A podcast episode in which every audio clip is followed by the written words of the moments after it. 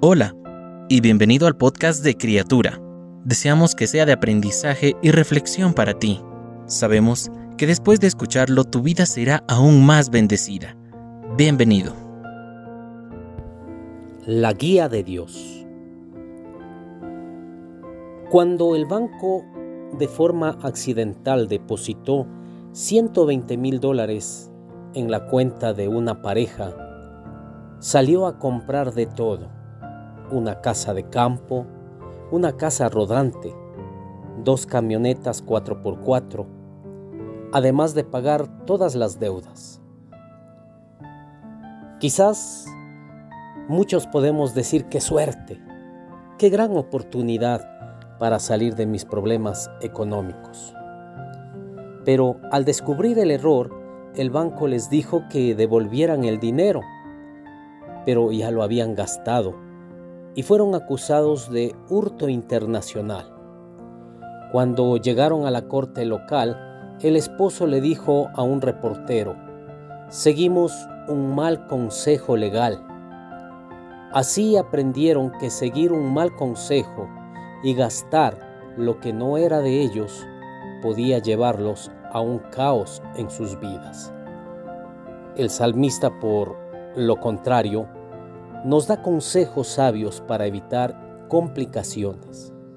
Escribió que el que encuentra verdadera santificación, el bienaventurado, rehúsa que el consejo de los que no sirven a Dios lo influya. Salmos capítulo 1, versículo 1. Sabe que puede llevarlos a varios peligros invisibles y consecuencias graves también lo motivan. Las verdades inmutables de la escritura y esta absortó en ellas. Ha descubierto que someterse a la guía de Dios produce equilibrio y productividad. Cuando tomamos decisiones grandes o pequeñas sobre nuestra profesión, sobre nuestro dinero, sobre las relaciones y otros aspectos, busquemos la sabiduría de Dios en la palabra, consejos sabios y la guía esencial y confiable del Espíritu Santo. No olvidemos esto. Bienaventurado el varón que anduvo en consejo de malos, ni estuvo en camino de pecadores, ni en silla de escarnecedores se ha sentado.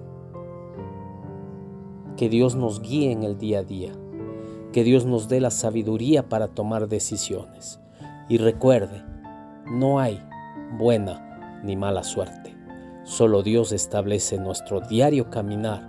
Solo Dios establece lo que ha de suceder en el día a día. Por ello es necesario que cuando nosotros despertemos, siempre ofrezcamos ese día a nuestro Salvador. Cada una de las palabras que se dijeron hoy fueron un mensaje directo del Señor para ti. Oramos para que Dios siga bendiciéndote. Si no lo has hecho, te invitamos a que te suscribas y compartas este podcast y pueda llegar a más personas.